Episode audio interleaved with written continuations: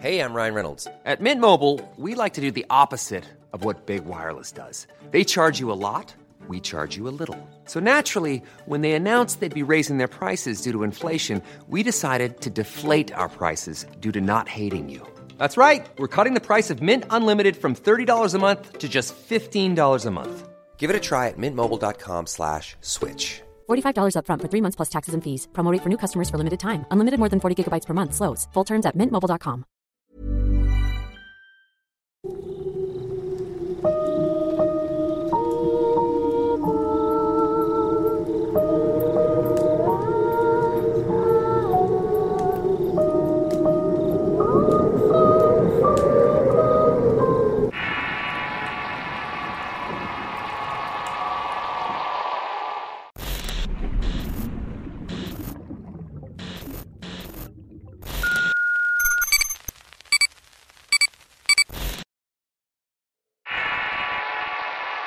Presagios. Historia enviada por Carolina González. Escrita y adaptada por Tenebris para relatos de horror. Soy Carolina y vivo en el estado de Michoacán. Como muchas chicas de mi pueblo, salí a la capital del estado en búsqueda de una mejor vida. A mi ver es mentira que saliendo del pueblo todo mejora. Muchas nos tenemos que conformar con trabajos pesados y mal pagados. Durante un tiempo trabajé de sirviente para una familia adinerada. Tuve que aguantar muchas groserías y abusos de su parte. Mi trabajo era 24/7 y solo de vez en cuando me daban permiso de volver al pueblo para visitar a mi familia. En poco tiempo me cansé de los maltratos y busqué trabajo de casa en casa hasta que encontré un asilo de ancianos. La verdad me acomodé muy bien ahí. Tenía tiempo para mis cosas, descansaba los fines de semana y me llevé bien con el personal.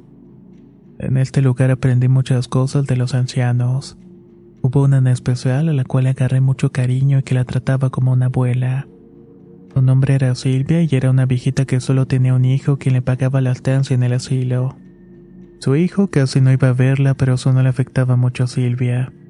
A su ver, los hijos son prestados y no tienen por qué desvivirse por los padres incluso cuando ya están viejos. Le bastaba con que su hijo le pagara las mensualidades para sentirlo cerca. Silvia se llevaba muy bien con todos y era muy querida por el personal. Ella me dio consejos de cómo exigir mis derechos y también no dejarme maltratar ni por los patrones ni por los hombres. A mí me gustaba mucho sentarme a su lado para sacarle plática y que me contara de su juventud. Me contó que ella era de una muy buena familia y la verdad es que a simple vista se notaba que sí. A pesar de sus buenos años, se sabía arreglar. Iba una muchacha de una estética a cortarle el cabello y a peinarla. También se pintaba las uñas de color rojo o rosa. Tenía los ojos verdes y la piel clara y quien la viera podía adivinar o al menos suponer que era adinerada. Había casado con un marido que falleció por enfermedad y solamente tuvo un hijo que estaba casado y vivía en el centro. Tenía su propio negocio que le bastaba para darle una vida acomodada a su esposo e hijos. Y claro, para velar por Silvia. En una de nuestras pláticas la señora me confesó que desde niña tuvo el don de presagiar eventos que iban a ocurrir. Por ejemplo, desde muy joven supo que se casaría con un marino. Las ideas aparecían en su cabeza como pensamientos de que no la dejaban estar tranquila, o que con seguridad sabía que iban a cumplirse. En otra ocasión, cuando era pequeña, sus papás pensaban viajar al que entonces se conocía como el Distrito Federal. Según iban a arreglar unos papeleos de tierra. Silvia corrió hasta donde estaban sus padres y les pidió que no fuera porque en la carretera iba a pasar un accidente que les costaría la vida. Sus padres creían en su don y prefirieron salir un día después. Esa misma noche las noticias vieron que un camión aplastó dos carros debido a una carga de madera que no iba bien balanceada. De las personas que iban en los autos ninguno sobrevivió. Cuando se embarazó de su hijo, el tedón dejó de manifestarse. Ella nunca los usó con fines de lucro, así que esto no le afectó mucho. Una vez que su hijo cumplió los tres años, los presagios volvieron. Doña Silvia sabía cuando su hijo sacaría de algún columpio y en lo posible trataba de prevenir accidentes. Silvia me dijo que aunque podía anticiparse algunas cosas, había otras cosas que se escapaban de su control. Un año antes de que falleciera su marido, Silvia vio cómo sería su muerte. Poco a poco su salud iría empeorando hasta dejarlo en cama. Luego se dejaría de mover por el dolor de la enfermedad.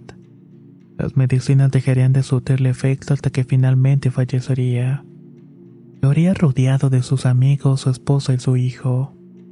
Silvia lo supo del de antes, pero no había mucho que hacer. Cuando la muerte está dictada por Dios, no hay nada que los hombres puedan hacer para evitarlo. Aprovechó el don para disfrutar lo más posible los días con su marido hasta que finalmente lo dejó ir con la conciencia tranquila y en paz. En fin, se podría decir que Silvia y yo entablamos una amistad con mucho cariño de por medio. Por eso no me extrañó cuando una mañana fuera del horario de trabajo me llamaron del asilo para pedirme que fuera a ver a Silvia ya que estaba solicitando verme con mucha urgencia. Me puse lo primero que encontré y salí al asilo lo más rápido que pude. Me dijeron que Silvia me había estado llamando toda la mañana y que fuera a tranquilizarla. Cuando entré a su cuarto estaba con los ojos abiertos mirando al techo. Al verme entrar se sentó en la cama y me pidió que le acompañara a su lado. Caro, pronto me voy a morir. ¿Qué? ¿De qué hablas? No te puedes morir. No estás enferma y haces ejercicio todas las mañanas. No piense eso, Silvia. Con esas palabras lo está llamando. Ya lo vi y lo sé. Te llamo porque quería despedirme de ti. Has sido una gran amiga y confidente. Por favor, no le digas a mi hijo que me voy a morir. Él se enterará cuando sea momento. Cuídate mucho, Carolina. Gracias por los momentos de compañía que me diste. No les voy a mentir diciéndoles que me hice la valiente. En ese momento se me salieron las lágrimas, la abracé y le agradecí por todo lo que había aprendido de ella. Hoy en el fondo no podía entender por qué me estaba diciendo estas cosas. Tal vez amanecería sin vida, abandonado al mundo de los vivos durante el sueño. No tenía permitido quedarme la noche, así que me fui para mi casa. De madrugada no pude dormir imaginando que esa sería la última noche de mi amiga y así fue. En la mañana Silvia se levantó como siempre. Se puso sus tenis y sus pants para caminar por el jardín del asilo. Estaba bajando las escaleras cuando se tropezó y rodó hasta el último escalón. Me dijeron que ya estaba muerta cuando cayó al suelo.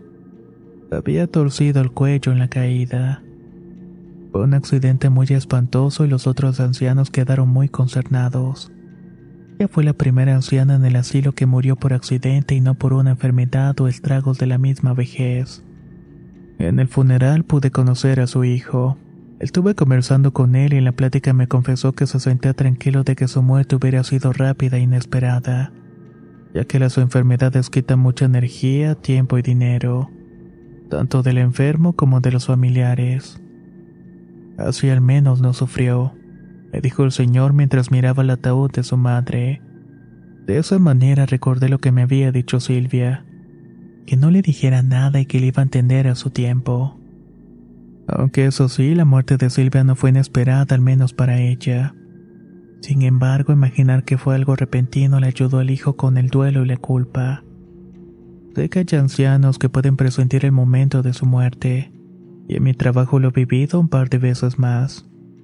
Aún así, nunca conocí a alguien que tuviera el momento y la manera exacta como Silvia. Me imagino que era de verdad un don de tener presagios sobre el futuro y la muerte.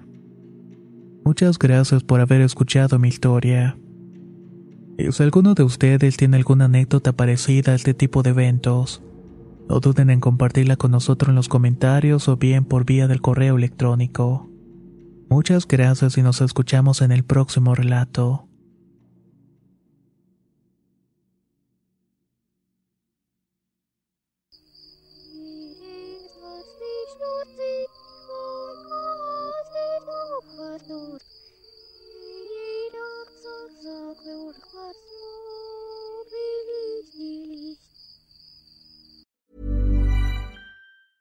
Hey, it's Danny Pellegrino from Everything Iconic. Ready to upgrade your style game without blowing your budget? Check out Quince. They've got all the good stuff shirts and polos, activewear, and fine leather goods, all at 50 to 80% less than other high end brands. And the best part? They're all about safe, ethical, and responsible manufacturing. Get that luxury vibe without the luxury price tag. Hit up quince.com slash upgrade for free shipping and 365 day returns on your next order. That's quince.com slash upgrade. If you're looking for plump lips that last, you need to know about Juvederm lip fillers. With Juvederm Volbella XC and Juvederm Ultra XC, your lip look, whether it's subtle or bold, can last up to one full year with optimal treatment and no additional maintenance. Find a licensed specialist and see if it's right for you at juvederm.com today. That's J U V E D E R M.com. Add fullness to lips in adults over 21 with Juvederm Volbella XC or Juvederm Ultra XC. Do not use if you have severe allergies or a history of severe allergic reactions, or if you're allergic to lidocaine or the proteins used in Juvederm. Tell your doctor if you have a history of scarring or taking medicines that decrease the body's immune response or that can prolong bleeding. Common side effects include injection site redness, swelling, pain, tenderness, firmness, lumps, bumps, bruising, discoloration, or itching. As with all fillers, there's a rare risk of unintentional injection into a blood vessel, which can cause vision abnormalities, blindness, stroke, temporary scabs, or scarring. For full important safety information, visit juvederm.com.